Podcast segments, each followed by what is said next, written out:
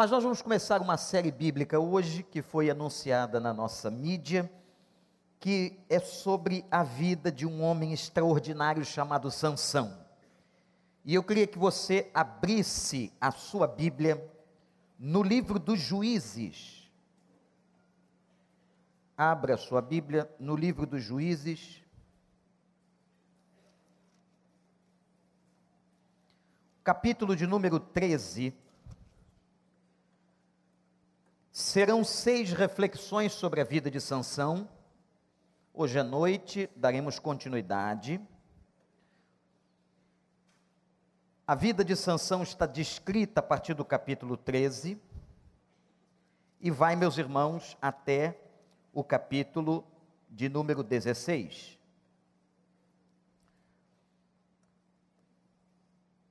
Os israelitas, diz o capítulo 13, voltaram a fazer o que o Senhor reprova. E por isso os entregou o Senhor nas mãos dos filisteus durante 40 anos. Certo homem de Zorá, chamado Manoá, do clã da tribo de Dan, tinha mulher estéril. Certo dia, o anjo do Senhor apareceu a ela e lhe disse: Você é estéril não tem filhos, mas engravidará e dará luz a um filho. Todavia, tenha cuidado, não beba vinho nem outra bebida fermentada, e não coma nada impuro, e não se passará navalha na cabeça do filho que você vai ter, porque porque o menino será nazireu, consagrado a Deus desde o nascimento. Ele iniciará a libertação de Israel das mãos dos filisteus. Então a mulher foi contar tudo ao seu marido. Um homem de Deus veio falar comigo. Era como um anjo de Deus, de aparência impressionante. Não lhes perguntei de onde tinha vindo, e ele não me disse o seu nome. Mas ele me assegurou: Você engravidará e dará à luz um filho. Todavia não beba vinho nem outra bebida fermentada e não coma nada impuro, porque o menino será nazireu consagrado a Deus desde o seu nascimento até o dia da sua morte. Então Manoá orou ao Senhor: Eu te imploro, homem de Deus, que enviaste volte para nos instruir sobre o que fazer com o menino que vai nascer. Deus ouviu a oração de Manoá, e o anjo de Deus veio novamente falar com a mulher, quando ela estava sentada no campo. Manoá, seu marido, não estava com ela, mas ela foi correndo contar ao marido: O homem que me apareceu outro dia está aqui. Que o Espírito Santo nos ajude. Sabe por quê, irmãos? Porque a história de Sansão não é só a história de um homem que tinha uma força física descomunal, maravilhosa, sobrenatural. Não, não é. A história de Sansão não é só para entreter as crianças. Mas a história de Sansão na Bíblia nos ensina muito sobre o amor de Deus, sobre misericórdia, sobre as forças humanas e as fragilidades humanas. A vida de Sansão é uma vida que pode trazer a você e a mim tanta coisa boa. O que Deus quis nos ensinar através dele? Eu quero convidar os irmãos a que demos um pulo, um texto à frente no Novo Testamento. O capítulo 11 da carta aos Hebreus. Vocês vão ver aqui este homem chamado Sansão, sendo citado com outros no versículo 32 a 34,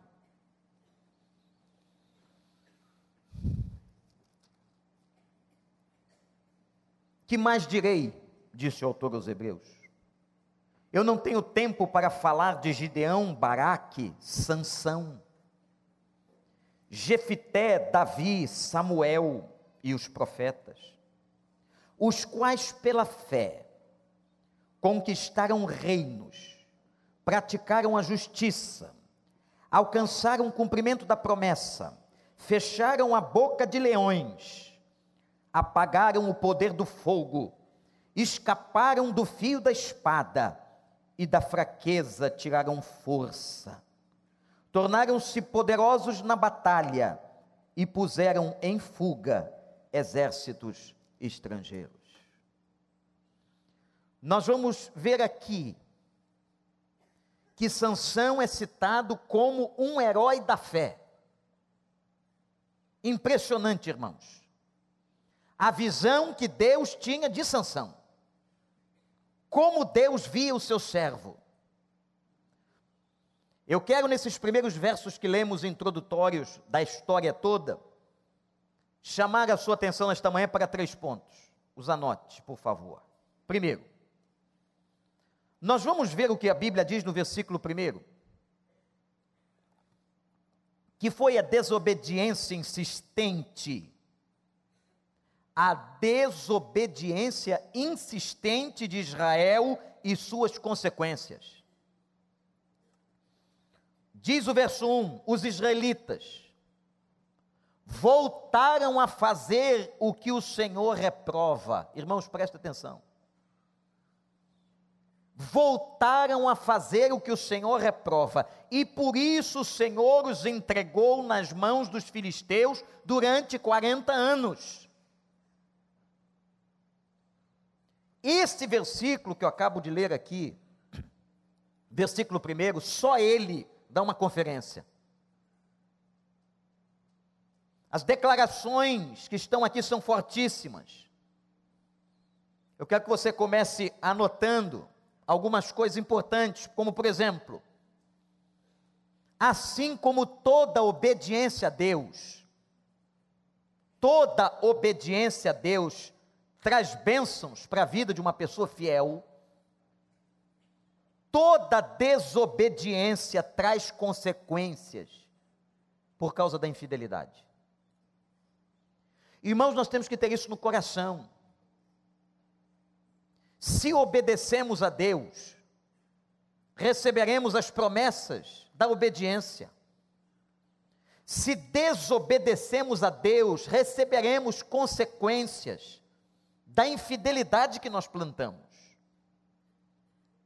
E o texto está declarando que novamente Israel desobedeceu. Aí você diz assim, mas que povo teimoso. Israel não é gente diferente, nem de mim, nem de você. É possível que hoje de manhã você tenha, eu tenha cometido a mesma desobediência de outros dias. Nós somos assim, a nossa natureza, Paulo disse isso. A nossa inclinação carnal. Nós somos como Israel. Não, não, você não é, eu não sou, meu irmão, irmã, nós não somos melhores do que eles. Nós somos povo. Nós somos fracos. E nós temos que atentar para esta palavra e entender o seguinte: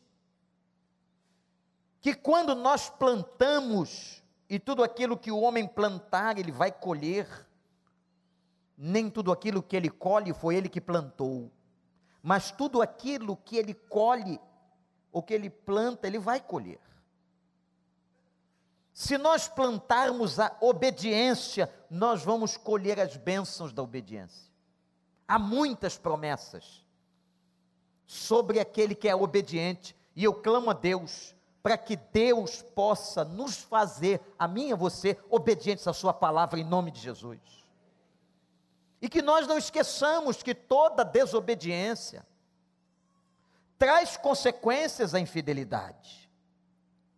Agora eu quero fazer uma distinção que você tem que entender. Uma coisa é Deus permitir, outra coisa é Deus planejar. Uma coisa eu dizer assim: estou aqui, foi da vontade diretiva de Deus. Deus planejou para mim. Deus designou. Deus fez desta forma. Outra coisa, eu cometer algum ato até de desobediência e Deus permitir que alguma consequência estranha, danosa, aconteça na minha vida. É por isso que coisas estranhas e difíceis acontecem na vida de pessoas boas. Porque nós recebemos a permissão de Deus, ou temos sobre a nossa vida a permissão de Deus. Que algumas coisas difíceis vão acontecer, alguns problemas, algumas crises. Algumas coisas ele deixa acontecer para quê? Com qual propósito? É sempre propósito de amor, de misericórdia, de salvação, para trazer você de volta, para trazer você de volta ao caminho, para trazer você de volta perto do Senhor, a oração, a palavra, a comunhão, porque Deus está muito mais interessado em quem você é, na sua devoção, do que naquilo que você faz, porque Ele sabe que quando você for aquele servo, aquela serva quebrantada aos pés do Senhor, cheio do Espírito Santo, você frutificará, eu frutificarei as coisas boas do reino de Deus, que Deus nos abençoe. Nem tudo aquilo que Deus permite que aconteça, Ele planejou para que acontecesse. E agora o texto vai declarar que por 40 anos, Israel, por causa da sua desobediência, estamos ainda no versículo 1, cai nas mãos de um povo chamado filisteus. Eu queria falar um pouquinho sobre os filisteus, até para contextualizar melhor você. Esse povo, chamado filisteus, estava entre os chamados povos do mar. Foram esses povos do mar, na região litorânea, que deram o nome de Palestina a Canaã. Canaã era o nome original daquela terra. Promessas de Abraão, ou promessas a Abraão sobre a conquista de Canaã. Mas os povos do mar, entre os filisteus, começam a chamar aquela terra de Palestina. Os filisteus, segundo o livro de Amós, capítulo 9, são oriundos de Caftor. Depois você pode estudar melhor. E eles são chamados um povo não semita.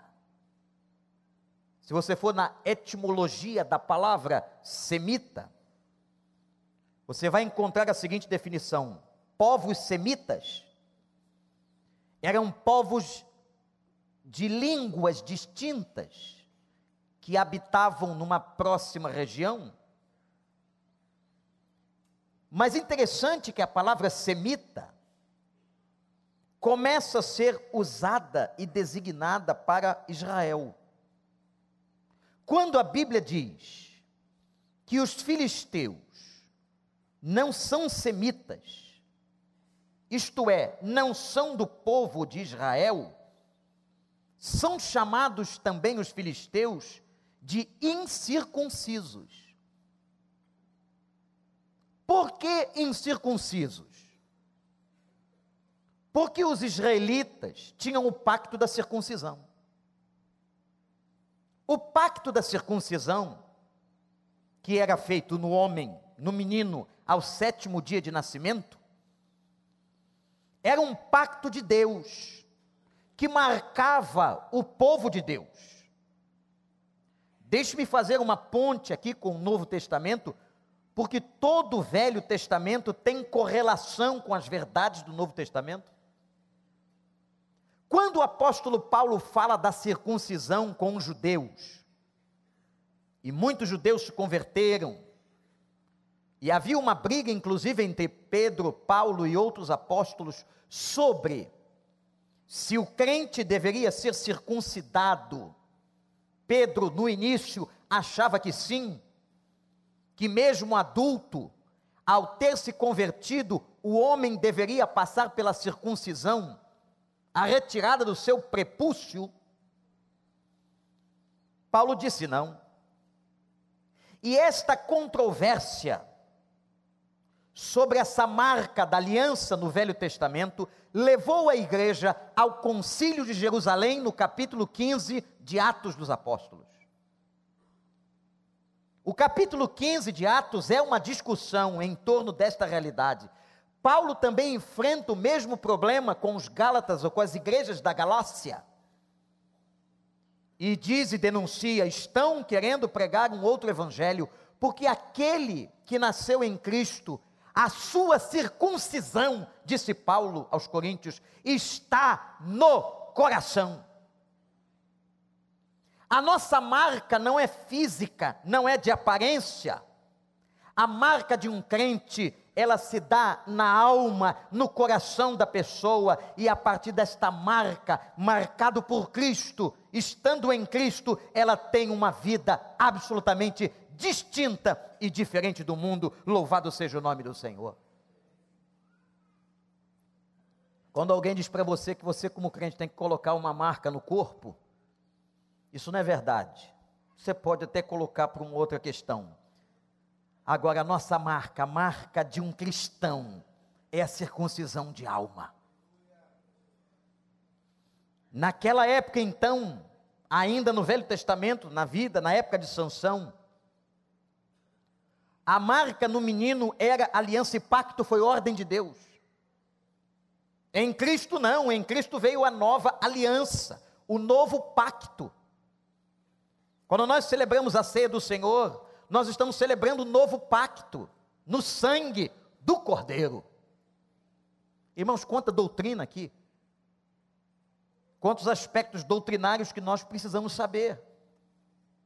Por isso Jesus denunciou: errais, não conhecendo as Escrituras e também o poder de Deus. A luta, quando Davi, o segundo rei, luta com Golias, ele ainda não é rei, ele é um rapaz. Vocês lembram que ele chama Golias de incircunciso? Ora, o que queria dizer esta expressão? Todo incircunciso, todos aqueles povos que não tinham a marca do povo de Deus, chamados incircuncisos, não eram povos da aliança esse povo não trazia a marca de Deus, e por isso, os povos do mar, entre eles os filisteus, eram chamados de incircuncisos. Uma imagem daqueles povos que não pertenciam ao Senhor. Mas há um detalhe sobre os filisteus ainda. Eu disse que haviam povos do mar e outros povos que habitavam aquela terra, como os Moabitas, como os Midianitas. Mas a Bíblia declara, irmãos, que os filisteus, eles constituíam um povo que mais oprimiu Israel em toda a história do Velho Testamento. E a opressão dos filisteus era diferente das outras opressões. Era um povo sagaz, além de ser um povo muito forte, guerreiro, trazia na sua genética, me permitam dizer assim, aquela coisa da força, da batalha, eles eram muito fortes. Mas eles oprimiam. Agora veja o grande aprendizado bíblico aqui. Eles oprimiam Israel pelo domínio pela infiltração. O que é isso? Os filisteus, diferentemente dos midianitas e de outros povos, se infiltravam no meio de Israel. Como? Casamento. Casavam os seus homens e as suas mulheres com judeus. Aliás, abrindo um pequeno parênteses, esse foi o problema de Samaria. Uma população judaica que se deixou contaminar pelo casamento misto, o chamado casamento misto. Não era só o casamento usado para infiltração, os negócios. Então os filisteus faziam negócios com os judeus. Hábeis comerciantes.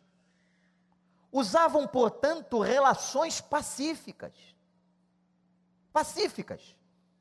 Não era guerra, não era força neste momento. E quando Israel percebia ou ia perceber, eles estavam dominados pelos filisteus. Qual foi o problema de Hitler na Alemanha nazista?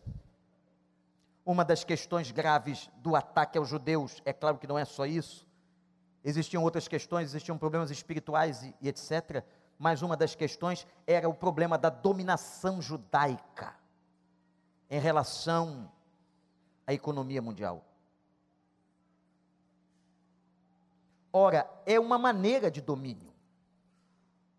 Quando você diz na América do Norte que Nova York, por exemplo, e aquela região de Massachusetts está dominada pelo dinheiro judaico, isso é verdade.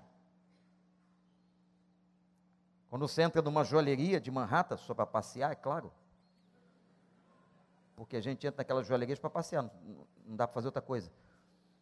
Você está, via de regra, entrando numa joalheria de um judeu. Como é que um, um povo vai se levantar contra um outro povo que está ali dominando e frutificando trabalho numa economia? Era isso que os filisteus faziam. Há muitas maneiras de dominação política.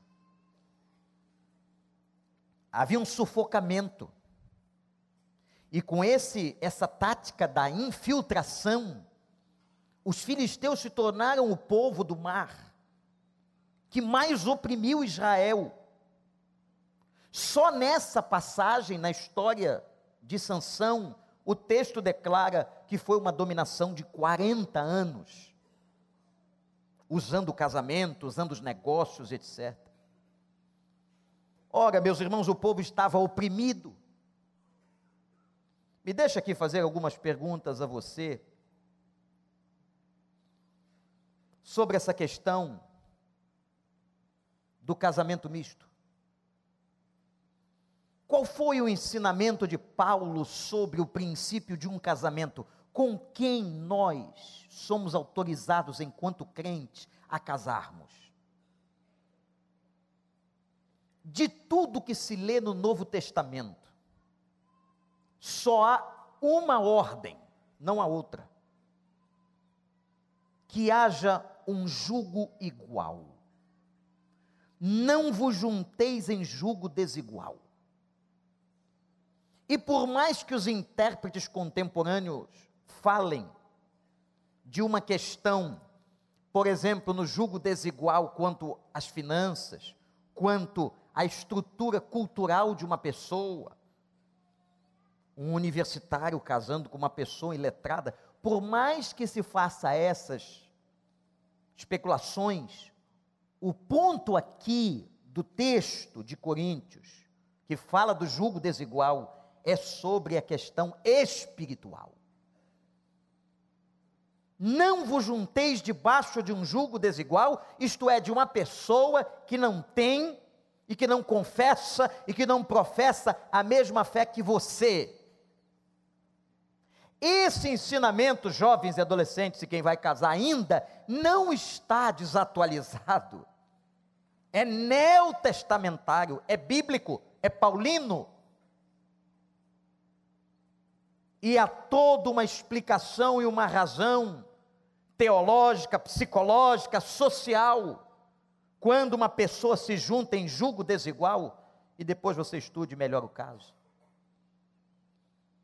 Portanto, o que aconteceu em Israel, quando a Bíblia diz, e desobedeceram novamente, uma das questões, eram muitas, uma das questões do ponto de desobediência era o problema do casamento misto,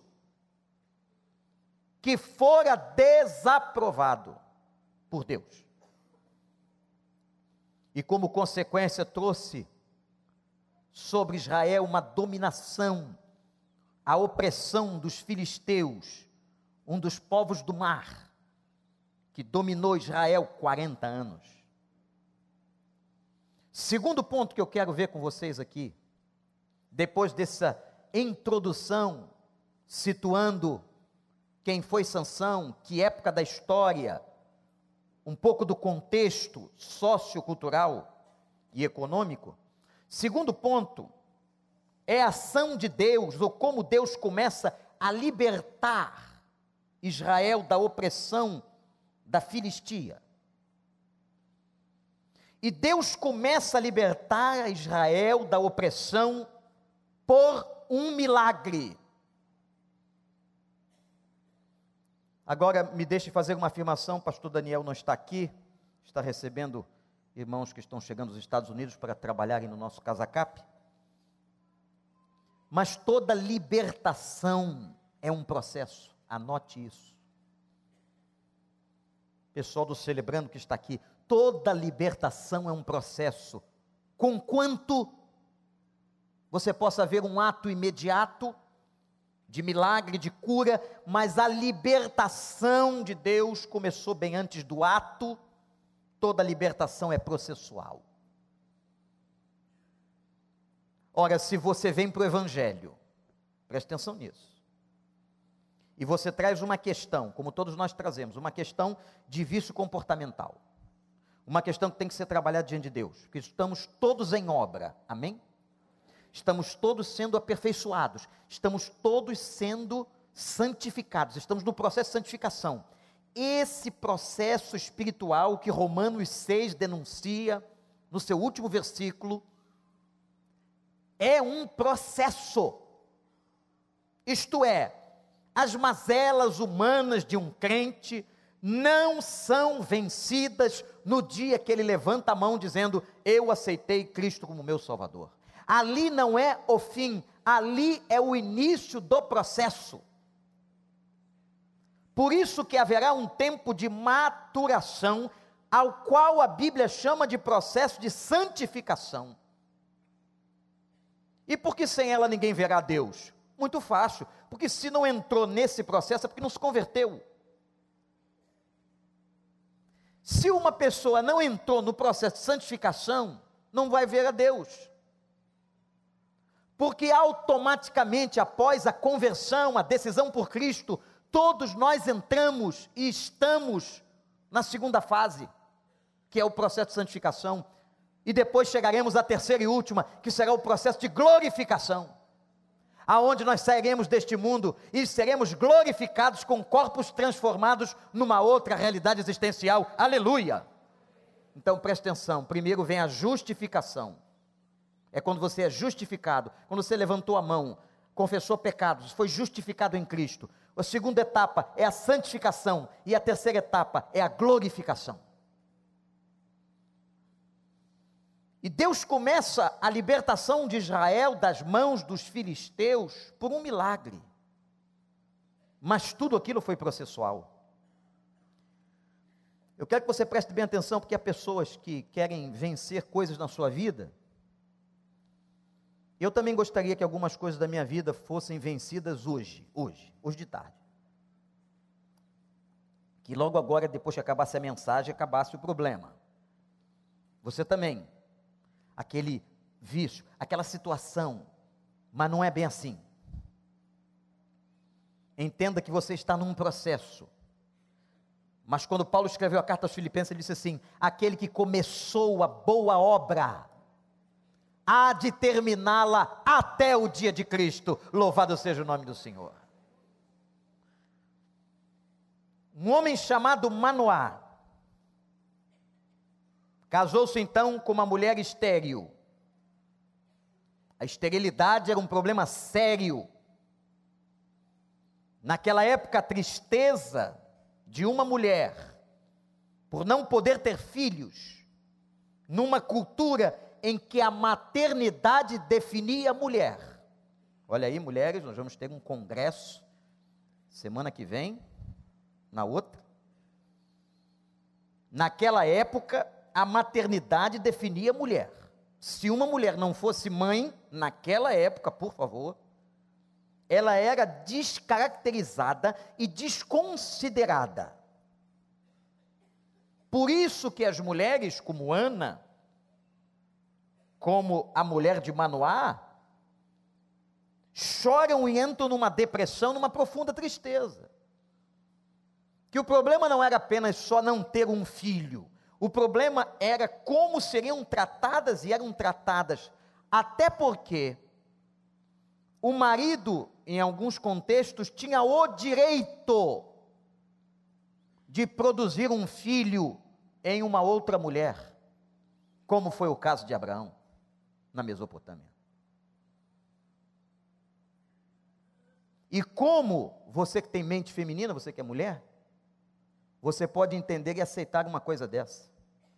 O fato de você não ter gerado um filho, dando o direito do seu marido se deitar com outra mulher e produzir um filho na outra mulher. Quem tem mente feminina sabe que o que eu estou falando aqui é um absurdo na mente feminina. Por que eu estou falando da mente feminina? Porque o homem, tá bom, vou fazer esse sacrifício. A lei está deixando. Eu não queria, minha irmã. Irmã Sara, não, olha, sinceramente não queria, mas vou ter que me encontrar com a irmã Agar. Mas na mente feminina, não. aparece o anjo do Senhor diante do sofrimento daquele casal, daquela mulher, porque o homem sofria com a mulher por isso também, porque não era lhe dado o herdeiro. Isso na cultura judaica é muito sério. Faltava-lhe o herdeiro. E eles oravam para que o primeiro filho, o primogênito, fosse um homem. vem a presença de Deus em meio do sofrimento do casal. E Deus fala com eles: Eu quero que você olhe para mim, eu quero dizer uma coisa para você, meu irmão, minha irmã. Deus sempre está pronto para socorrer gente que sofre.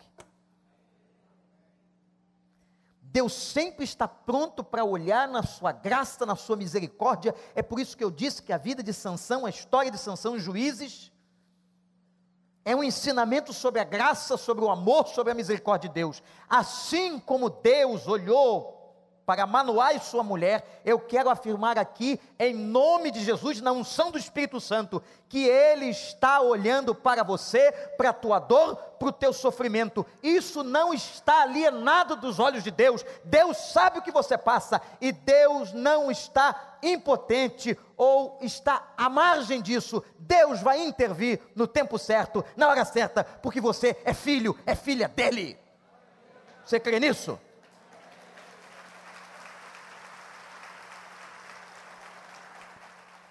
O milagre foi anunciado, o anjo apareceu só a mulher. É muito interessante isso. E é um jogo aqui no, uma situação aqui no texto que a gente fica sem entender. E olha o que, que o anjo faz, mulheres, no versículo 3. Primeiro, ele exalta o estado da mulher. É muito interessante, a Bíblia é fantástica. Os detalhes são maravilhosos. Você é estéril. O que o anjo está fazendo? Ele está conscientizando, trazendo a mulher de Manoá o problema que ela tinha de uma maneira clara. Isto é, você não pode, você não tem condições, você está no estado de mulher estéril. O que Deus quer fazer aqui? Massacrar a autoestima dela? Não, não. Deus quer mostrar que ela tivesse consciência da sua situação e que ela entendesse que quem ia agir sobre a vida dela era o Senhor. Está entendendo? Minha filha, você está entendendo? Eu estou colocando diante de você a tua fragilidade, a tua limitação, para que você entenda que quando eu agi, fui eu que agi. Irmãos, irmãs, às vezes Deus faz assim, muitas vezes conosco.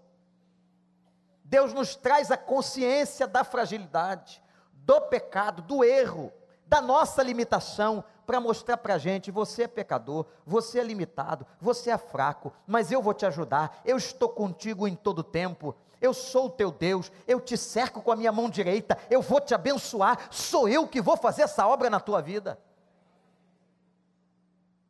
Deus então lembra a mulher de Manoá a condição que ela estava e anuncia o milagre. E anuncia, aqui começa o processo. Pastor, o que, que isso tem a ver com Sansão? Tudo. Sansão nem nasceu. Sansão não foi parido. Nós estamos falando sobre o prelúdio que envolve a vida de Sansão. E esse prelúdio é fundamental para entendermos Sansão, entendermos a história de Sansão, entendermos a história de libertação de Israel, irmãos. Deus está trabalhando aqui. Quando Hebreus diz assim, sobre este herói da fé, da fraqueza tirou força, como é que a força de Sansão começou a ser construída? Aqui. A nossa força vem muito antes de nós. Quando o profeta Jeremias diz que foi no ventre que ele foi tecido a missão profética. Entendam, irmãos, que lá atrás, quando cada um de nós estava no ventre de nossas mães, ou ainda não existíamos, Deus já estava trabalhando na nossa história, no nosso futuro, em que país vamos nascer, em que família vamos nascer, de que mãe vamos sair. Deus está trabalhando em todo o tempo. A Bíblia diz isso e eu creio nisso. O Senhor trabalhou na tua história e você nasceu ali, não foi por acaso, foi por permissão e ação do nosso Deus. Tem um propósito. Ah, mas pastor, que o senhor não conhece a minha família. Não é porque tu não conhece a minha. Se eu te contar a história dos meus tios, do meu pai, você não vai gostar da minha mãe, você não vai gostar não. Vai dizer, vai dizer assim, como é que disso aqui pode ter saído pastor, né? O problema é que a história da minha casa ou da sua é a mesma coisa. Nós viemos todos de uma raiz torta. Sim ou não, irmãos? Quem que veio aqui de uma raiz direita, perfeita? Alguém tem alguém aqui dentro que ouse dizer isso? Você elogia hoje seu pai e sua mãe porque eles morreram, a maioria deles. Mas quando estavam vivos eram cheios de defeitos, cheios de problemas. Você brigava, tal, não ia na casa, não vai, ela não, com o irmão a mesma coisa com a irmã. Nós somos todos assim. Agora o fato é que a soberana e poderosa mão de Deus estava e está sobre nós. Louve a Deus por onde Deus colocou você, de onde você veio. Essa era a vontade dele. Você não podia optar sobre isso, você não teve escolha. Foi a boa mão do Senhor e Jeremias fala muito disso. O Senhor nos teceu ainda no ventre. Ele trabalhou no código do nosso DNA. Louvado seja o nome de Deus, exalte a Deus. Meus irmãos, se nós soubermos fazer isso, acaba com esse problema de autoestima, de autoimagem.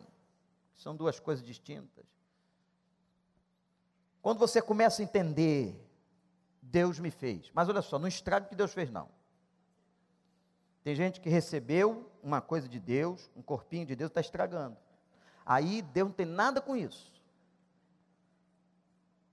Quando você nasceu, você nasceu bonitinho, pequenininho. Por isso que quase todos os bebês são iguais. Quase todos. Só mãe consegue ver a diferença. Olha como é lindo. É a cara do avô dele. Pelo amor de Deus, como é que você consegue ver no bebê o traço do avô? Só a mãe faz isso. É um poder que a mãe tem. Que nós homens não conseguimos. Mas a mãe vê. A mãe vê o tataravô, vê não sei quem, vê o tio. Ela vê, ela olha e vê, ah, que é igual o seu tio Vanderlei.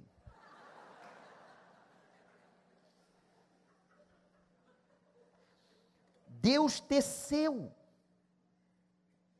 trabalhou, glorifique a Deus, não estraga o que Deus te deu, louve ao Senhor. Apesar de todas as dificuldades, as lutas, foi lá que Deus permitiu.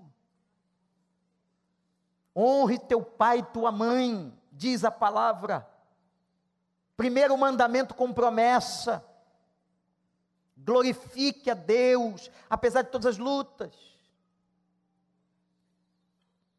O terceiro momento da história introdutória de Sansão foi o pacto de consagração. Sansão não havia nascido. Primeiro nós vimos a teimosia de Israel com a desobediência. Como é que chegaram naquela situação da opressão dos filisteus, a infiltração dos filisteus. Depois nós vimos como Deus começou a intervir, como ele foi construindo o milagre libertatório, o milagre de libertação. E agora, nesse terceiro ponto, nós vamos ver o pacto. O versículo 4 e 5 trazem o pacto dizendo aquela mulher que não bebesse bebida fermentada e sobre o menino que não seria possível que se passasse navalha sobre a sua cabeça. Porque ele será nazireu. Nazireu vem do hebraico nazir, separar. Alguém separado, alguém consagrado, é o mesmo significado santificado. Quando a Bíblia diz sejam santos, ela não está falando sejam perfeitos, ela está falando vivam como separados por Deus e para Deus. Vivam consagrados a Deus. Muitas relações aqui do texto com o Novo Testamento. Nós também, nazireus de Deus, em Cristo, separados. Você vai separar teu filho. Você não vai permitir passar sobre ele navalha. Irmãos, que coisa importante quando uma família, aqui em ato de adoração, consagra o seu filho a Deus. Quando uma família entrega no altar do Senhor, porque não sei se vocês sabem, Muitas famílias estão entregando seus filhos em outros altares, que não são altares de Deus. E você entregou seu filho no altar, como disse aqui recentemente o pastor Paulo Eduardo de São Paulo, no Congresso de Família. Nós não tivemos filhos para entregá-los a Satanás, ao diabo, e as suas artimanhas, nós tivemos filhos e quem os tem para consagrá-los a Deus e para que seja uma bênção na mão de Deus. E se porventura teu filho ou tua filha não cumpre hoje isso, clame por ele, clame a misericórdia de Deus para que o traga de volta ao altar do Senhor, que seja erguido na vida dele, na vida dela de novo, o altar que você um dia consagrou sobre o coração dele. Amém, igreja? Amém, pai, mãe aqui? Tio, avô, avó. Seu filho não foi consagrado a outra pessoa senão ao Senhor. E se você ainda não fez isso, faça isso hoje, agora aqui. Pai, eu o consagro, eu entrego, eu suplico por ele.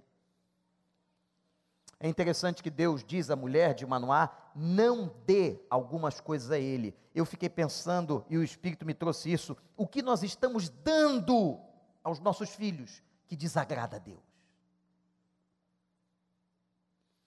Eu fiquei pensando o que é que eu estou dando ao meu filho que pode estar desagradando a Deus. A gente não costuma fazer essa pergunta. Sabe por quê? Porque na nossa cabeça, na cultura do século 21, capitalista, em que nós passamos grande parte do tempo fora de casa, inclusive as mulheres, uma maneira de compensar o afeto é dando a Ele tudo que podemos. E a psicologia mais primária sobre desenvolvimento da criança vai afirmar que quando você dá tudo que uma criança quer, você está desenvolvendo uma deformação moral e de caráter. Fiquei pensando quando o Espírito falou comigo nesse texto, o que é que eu estou dando ao meu filho que eu não deveria dar. Talvez atendendo todas as suas solicitações, talvez sendo permissivo em alguma coisa. Meu irmão, pai e mãe, você não pode dar conta das decisões todas que ele toma, mas enquanto estiver debaixo da sua autoridade, exerça a sua autoridade como mãe e como pai. É fácil? Não, é difícil. Mas você nunca deixará de ser pai e mãe. E a Bíblia nunca deixará de omitir: filho, honre teu pai e tua mãe, para que te prolongues os teus dias na terra. Isso é Bíblia. Será que alguém já pensou que uma pessoa, pense comigo, pode ter morrido mais cedo porque desonrava seus pais? Ora, ninguém pensa no antídoto, ninguém pensa na antítese. Se a Bíblia declara que a honra aos pais traz prolongamento da vida, obviamente que a desonra aos pais vai trazer um encurtamento da vida. O que poderia ser mais é menos. É isso que nós temos que entender e crer como palavra de Deus, irmãos. Como palavra do Senhor a nós. O que é que você está dando ao seu filho, à sua filha, que não deveria dar? Eu vou usar um exemplo muito contemporâneo. Talvez eu fosse apedrejado agora pela juventude, mas será que está na hora de dar o celular para ele? Top, top de linha, porque eles só querem o top. Experimenta dizer para o seu filho que você vai dar um telefone usado número 5, 6. Experimenta. Se ele não vai entrar com protesto no Supremo Tribunal Federal, pedindo muito mais moderno que você tem o dever de comprar. O que é que eu estou dando? Essa é uma pergunta que nós fazemos e que só você responde a sua. O que é que eu estou dando? O que, é que eu estou deixando?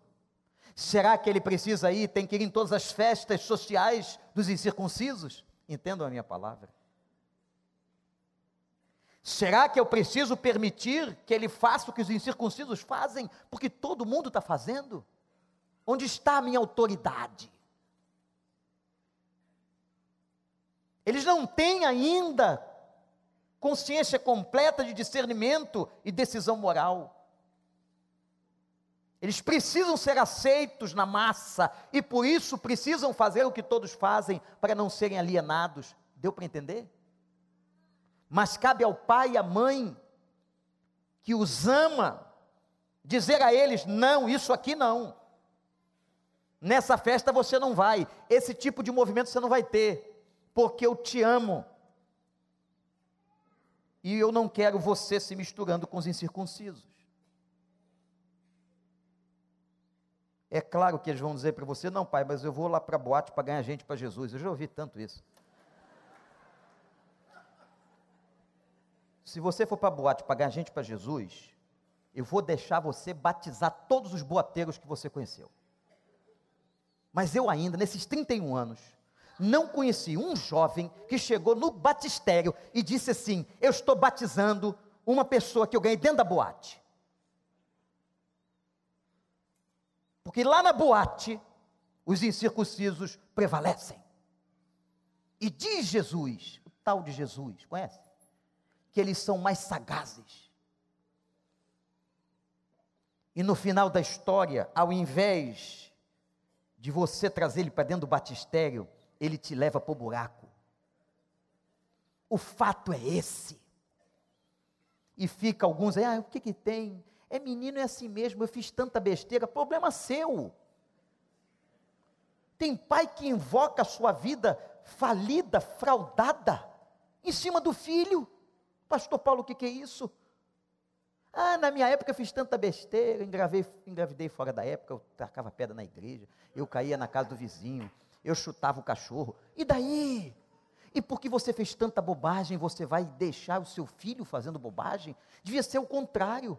Meu filho, o papai sofreu muito, assim, eu não quero que você faça as besteiras que eu fiz. Eu não quero que o meu filho faça as besteiras que eu fiz. Ou você quer? Sei que não. Então o que é que você está dando a ele? O anjo do Senhor aparece a mulher de Manoá e diz: não dê a ele, não permita, não consinta. E era uma coisa difícil, cortar o cabelo.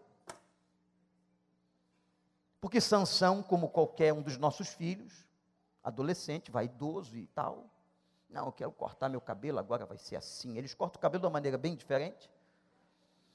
Então o cabelo vai para a direita, vai para a esquerda, vai para cima, vai para baixo, vai para o lado às vezes raspa só a direita, raspa só a esquerda. Cara, fantástico. Todo pai, está todo mundo fazendo. Vou fazer isso, vou pintar ontem aqui, nessa rua aqui do lado, aqui do lado da igreja, pertinho, as meninas todas de cabelo azul e lilás, coisa linda. Coisa linda, tudo azul, lilás. Ah, mas sai com a água, fantástico, vamos embora. Imagina controlar um garoto chamado Sansão, dizer para ele: não vamos cortar seu cabelo à moda de Israel. Havia Werner em Jerusalém, ou, ou outro Walter qualquer, não podia deixar ir. Tá rindo, né? Você corta o cabelinho lá, né? Tá com dinheiro. Vamos ajudar a botar a parede do templo, vamos ajudar a botar a acústica. Não, mas. Silviano, você vai no Werner? Walter? Só conheço um deles, mas não estou fazendo propaganda, não ganho nada, a gente não ganha nada. Nem cabelo de graça. Sansão começou a ser forte aqui, gente. Não tinha nem nascido. Sansão começou a ser forte aqui. Uma pessoa começa a ser forte em casa, num pacto de consagração. Eu não sei o que você pensa, como é que você vê a igreja, por que você está aqui, mas a verdade é a seguinte: ou a gente entra na Bíblia, crê na Bíblia, vive a Bíblia e faz isso aqui, ou nós estamos perdidos.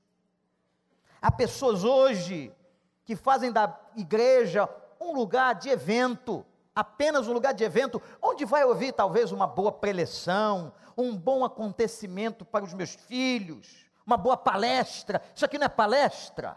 Isso aqui é pregação da palavra de Deus. Eu estou pregando a Bíblia e eu sei que ao pregar a Bíblia, o Espírito Santo usa esta pregação ao seu coração. É isso que está acontecendo aqui agora. Isso não é uma palestra. Isso não é um estudo psicológico. Isso não é um discurso. Ou nós entendemos o que é a vida cristã e o que é isso, ou nós vamos morrer nesse mundo louco nós vamos ser confundidos com os incircuncisos filisteus. Sansão começou a ser forte aqui. Vai continuar hoje à noite. Mas eu quero só terminar dizendo o seguinte: compare a consagração de um Sansão com a consagração de um crente. Olha que coisa interessante. Tanto Sansão quanto um crente foram escolhidos por Deus. Deus escolheu você. Como diz Efésios capítulo 1, 1 Pedro capítulo 2. Segundo, tanto Sansão como nós crentes fomos separados para Deus. Somos também nazireus povo do Senhor. Você é ou não povo do Senhor? Você é ou não povo de Deus? Você tem ou não tem a marca de Cristo? Você exala ou não o perfume do Senhor? Entranhado em você, na sua vida? Será que quando eu visto algumas coisas, eu sou perfume de Cristo, eu sou espelho do Evangelho? Isso é um problema pessoal. Terceiro, tanto Sansão quanto nós fomos consagrados para sempre. Ele vai ser nazireu para sempre. Não tem esse negócio que é só até 18 anos que ele é nazireu, não. Até 25, ele é nazireu para sempre, como diz Hebreus capítulo 6. Eu estou fazendo correlações com o Novo Testamento. Tanto Sansão como nós escolhidos por Deus, separados para Deus, consagrados para sempre. Louvado seja o nome do Senhor. Quarto, tanto Sansão como nós como diz Efésios 5,18, fomos convocados a nos abstermos do vinho e da bebedeira e sermos cheios do Espírito Santo. Tanto Sansão quanto nós. Ah, que texto maravilhoso. Quem pensava que um livro e a história de Sansão era só uma história em quadrinho? Era só uma história para entreter criança? Não. Que história linda e fantástica, ao ponto deste homem ser citado como herói da fé, da fraqueza, tirou força. Tanto Sansão quanto você e eu, olhe para mim, somos convocados pelo Espírito a sermos cheios do Espírito. Enchei-vos do Espírito. Se abstenham da bebedeira e de outras coisas e sejam cheios do Espírito. E por fim, tanto Sansão quanto nós crentes temos a mesma missão: libertar. Que coisa linda. Assim como ele foi levantado por Deus para libertar Israel das garras da Filistia, nós somos chamados para libertar essa geração perversa levando a elas a Cristo e tirando-as do pecado. Mateus 28. Pregue o Evangelho.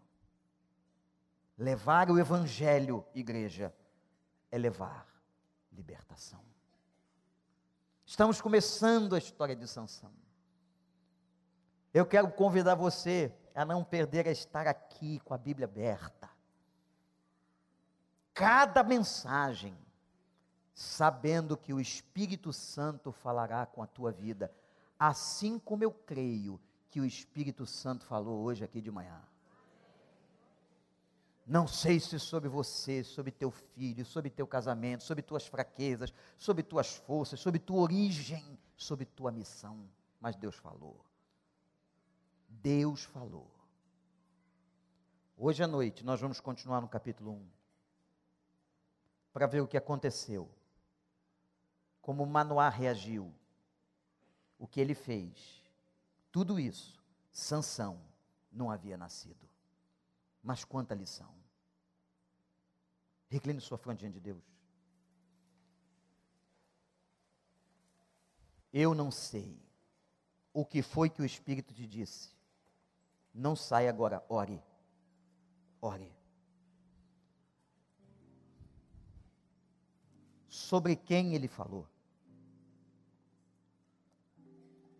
Sobre você, sobre teu filho, sobre teu marido, sobre tua missão, sobre santidade.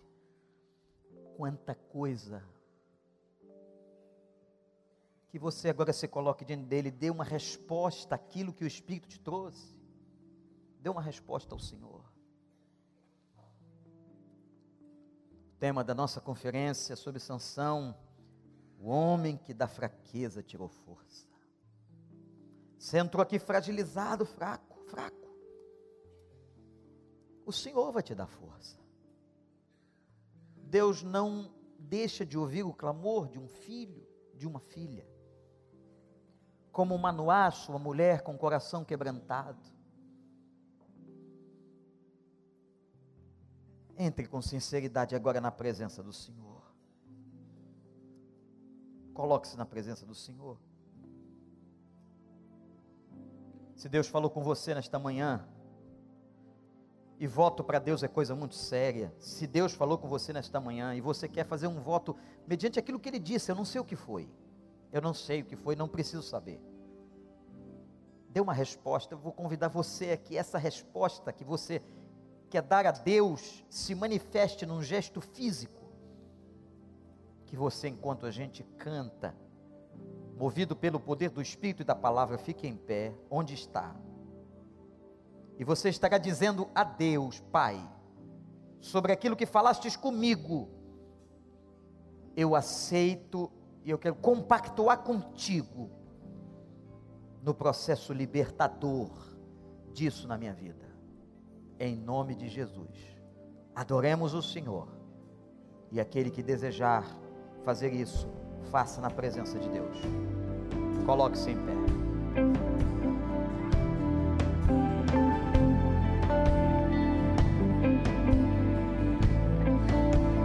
Maravilhas ensinas,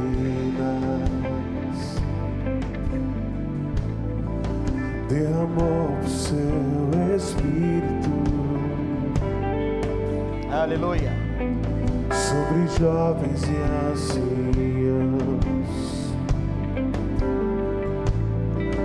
no poder de Sua presença. Ô Santo Espírito de Deus, Santo Espírito, como chuva vem,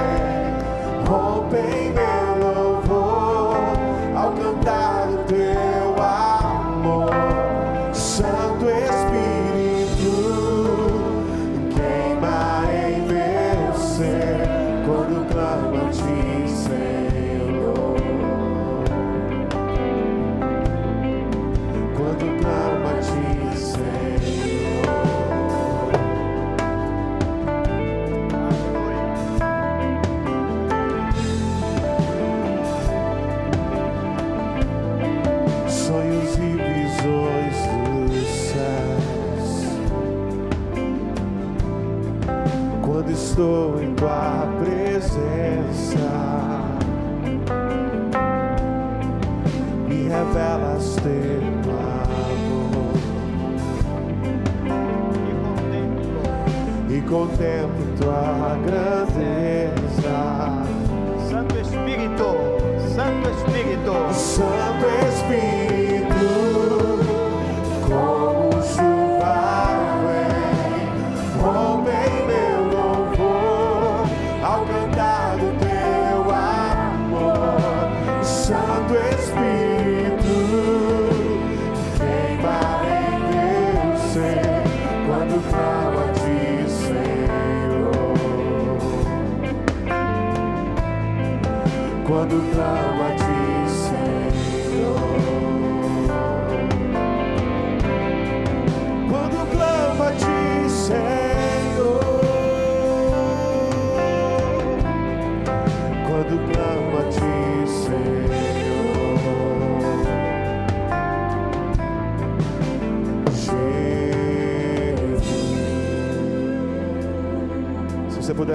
seus olhos agora e clamar ao Santo Espírito de Deus, que desça sobre você, que enche, que inunda o teu ser, que provoque em você mudanças profundas, para que você seja de fato um instrumento poderoso em Suas mãos. Clame a Ele, clame a Ele, clame a Ele, Espírito Santo, vem como um fogo. Vamos cantar juntos. Espírito Santo, vem como fogo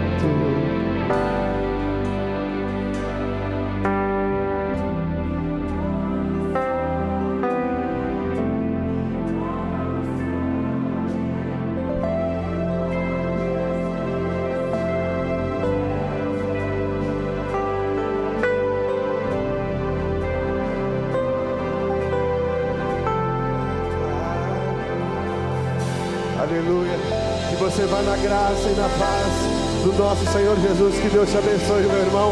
Até logo mais à noite, às 19 horas.